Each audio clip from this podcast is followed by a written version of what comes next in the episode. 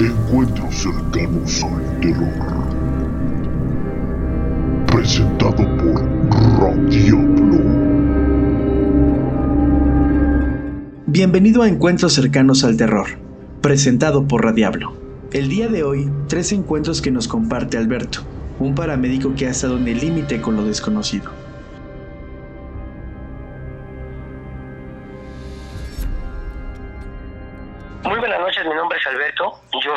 Paramédico, agradezco la oportunidad para que escuchen mi relato. Estabas junto a un lugar cerca de, de Puebla. Ese día en la noche sonó el 911 y nos dijeron que había una volcadura de un vehículo. No estaba yo junto con nadie, entonces revisé mis botiquines y salí hacia el evento. Transcurrieron unos minutos subí mis códigos, prendí mi sirena, iba atento al camino, pues pensando en, en qué me encontraría. Al dar la vuelta en una curva, salió de la nada un niño. El niño tenía aproximadamente unos 8 o 9 años, quizá vestía con un pantaloncito de mezclilla, así como un short, como un peto, una gorra café y una camiseta roja recuerdo bien cómo salió de la nada y se paró frente a la ambulancia. Yo simplemente me aferré al volante y aceleré. Sentí cómo su cuerpo pasó por debajo de la ambulancia. En ese momento frené y descendí de la ambulancia muy nervioso, pensando en la tontería que había hecho. Ya, ya había echado a perder mi vida, había quitado la vida a un ser humano. Rápidamente bajé mi botiquín y empecé a buscar al niño en la carretera. Y no se veía nada, nada se veía. Regresé a la ambulancia, tomé una lámpara de mano y empecé a buscarlo hacia el, peñasco que había ahí y no había nada. De repente empecé a ver como unas luces de una patrulla se acercaban hacia mí. Era una patrulla federal. Se descendió de, de, la patrulla el, el policía y me dijo, aquí no es el accidente, son varios kilómetros más atrás. Yo me le quedé viendo al, al federal y le dije, ¿no es aquí? No. Y le dije, acabo de ver un niño que se atravesó. Él me comentó, no, el accidente es más adelante. Él aventó las callejoneras, que son unas lámparas que tienen las ambulancias a los costados para, para los interiores de los callejones. Y no se veía nada en la, en la barranca subí a la ambulancia, el oficial me escoltó, llegué yo al, al accidente, empecé a atender a uno de los, de los supervivientes que fue el chofer y le pregunté que qué le había sucedido. Él me respondió, yo venía manejando, sí venía algo fuerte, venía algo rápido, cuando de repente del lado derecho de mí, de mí salió un niño. Se atravesó en la calle, yo lo quise esquivar y di de vueltas. Seguí tomando los generales, lo subimos a la ambulancia, lo trasladamos y de regreso me daba un pavor regresar y, encontrarme de nuevo con el niño. Manejé muy tenso todo ese, ese trayecto. Llegué a mi base, lavé mi ambulancia y es un relato que jamás, jamás se me olvidará y que cambió mi vida.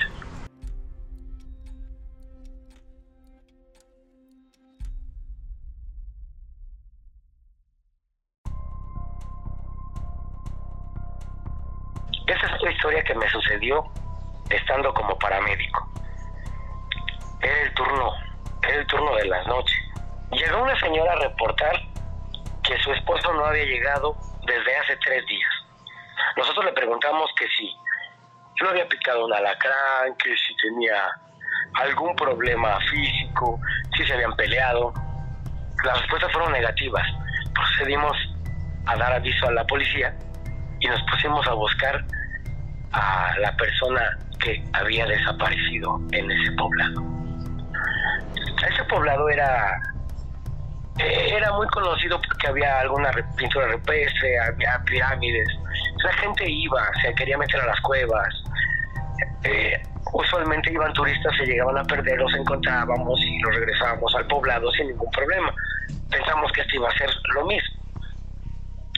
Pues empezamos a subir el cerro y aproximadamente como a las 4 de la mañana empezamos a escuchar un ruido que arrastraban algo. Nosotros con las lámparas dirigíamos hacia donde estaba el ruido y era él, este personaje, el cual llamaremos Jaime. Nos encontramos a Jaime y le preguntamos, Jaime, ¿te encuentras bien? Él nos respondió perfectamente. Salí esta mañana a recoger guano de las cuevas. Yo le pregunté, ¿y para qué quieres el guano? Ya que sabemos que es un producto muy tóxico. Para los que no saben qué es el guano, son todas las heces de los, de los murciélagos. Y él nos respondió que lo usaban para abono. Para abono, había gente que se lo compraba para hacer abono, para lo metían en, en la tierra, lo trataban y hacía que los cultivos salieran. Muy, le daba mucha fortaleza a la planta. Lo revisamos, lo ocultamos, le dimos suero y nos percatamos que él no tenía ningún rasgo de haber no comido en dos días. Lo trasladamos al pueblo y efectivamente la señora dio fe que el señor se había ido tres días antes y que no había sabido nada, nada de él. Nosotros le preguntamos a Jaime que qué había hecho él. Él solamente dije, salí de mi casa, caminé hasta la cueva, cargué mi burro con el guano y me vine, salí de la cueva, venía bajando de la cueva y me los encontré a ustedes. Eso solamente en un día. Es algo que no podemos explicar. Nadie sabe. Jaime dice que la montaña tiene estos seres, tiene encantamientos y que sus protectores siempre, siempre, siempre piden algo. Quizás a él le robaron dos días de su vida.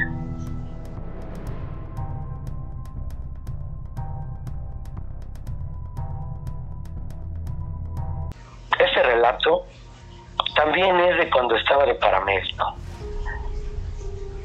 Se reportó un día que una señora no estaba en su casa. Bueno, era muy común que en ese lugar la gente saliera al cerro y se perdiera. Pues empezamos la búsqueda. El día se hizo noche, la noche se hizo día y no encontrábamos el cuerpo de esta mujer. Yo me empecé a buscar los generales de esta persona para darle cuerpo figura a pesar de que teníamos alguna foto, de que teníamos eh, el rostro físico de la persona, eh, yo no la conocí. Entonces, lo primero que me dijeron fue, esa señora hace mucho tiempo está enferma. Siempre anda en una andadera. ¿Y desapareció de su casa? Sí. Tardaba aproximadamente de su casa al centro del pueblo, que era donde estaba la, la tienda mejor surtida, por así decirlo, aproximadamente una persona normal, 10, 15 minutos. Pero decían que esta señora en las mañanas salía con su andadera hacia la tienda y eran las 3, 4 de la tarde y ahí iba de regreso con su andadera hasta su casa. Se desplazaba muy despacio, extremada muy despacio. Entonces era, era algo difícil, era algo perturbador que no estuviera la señora. Otros rumores me dijeron que era una bruja, que en algunas ocasiones la habían escuchado, que salía de la calle, que había gritos cuando estaba en su terreno. Se asomaban y nadie veía nada. Se escuchaban muchos aleteos, se escuchaban cosas muy extrañas. Los perros aullaban, las vacas muquían, los gallos quiquiricheaban a la hora que no eran, en horas que eran imposibles de que un gallo cantara. Pues bien, nosotros seguíamos la búsqueda y la búsqueda de la señora. Llegaron a mí rumores que la señora también daba artes oscuras, que manejaba velas, que hacía sacrificios, que tenía gallinas negras, huevos con doble yema, cosas extrañas. Cuando entraron a su domicilio había frascos con cosas mm, que no podría decir que hay en, ahí dentro, pero el contenido a la vista era muy desagradable. Pues bien, seguimos buscando a este personaje en, el cerro y nos lo encontramos en una peña, como que se había caído. El cuerpo se encontraba de una manera como si acabara de morir. No tenía ninguna seña de que hubiera sido atacada. Procedimos a, a verificar el cuerpo y tenía la rigidez, la rigidez de, de varios días. Eh, pero el cuerpo no, no, no tenía nada de rasgos de que ningún animal la hubiera desgarrado, se lo hubiera querido comer. No presentaba esos, esos rasgos típicos de un ataque. La trasladamos al, esperamos al forense y fue trasladada al, al forense y algún conocido por ahí muy muy muy muy allegado al médico forense nos comentó que todos los órganos de esta persona estaban secos secos como si algo los hubiera secado y no supo no supo que, había provocado la muerte. Obviamente el certificado médico dijo que había sido por muerte natural, la señora salió a caminar y llegó hasta allá, pero era inaccesible, de verdad era inaccesible. Había que subir rocas, de verdad rocas, para poder llegar a donde estaba la, señora. Nosotros tuvimos que escalar varias rocas y era un lugar medio conocido para nosotros. La señora casi nunca llegaba hasta allá nunca iba. Su, su trayecto era de su casa al centro del pueblo. Pero ir hacia el cerro donde no hay nada, ¿para qué tendría que ir una señora? También a ella le habrán robado su existencia la, los protectores de la tierra de, la, de la cueva o de la montaña, como lo dije en el relato anterior. También a ella le habrán quitado sus órganos, pero ¿para qué? Son cosas que jamás nos podremos explicar, son cosas que jamás conoceremos ni sabremos. Agradezco encuentros cercanos con el terror por el espacio difundir mi historia. Gracias. Buenas noches. Encuentros cercanos al terror.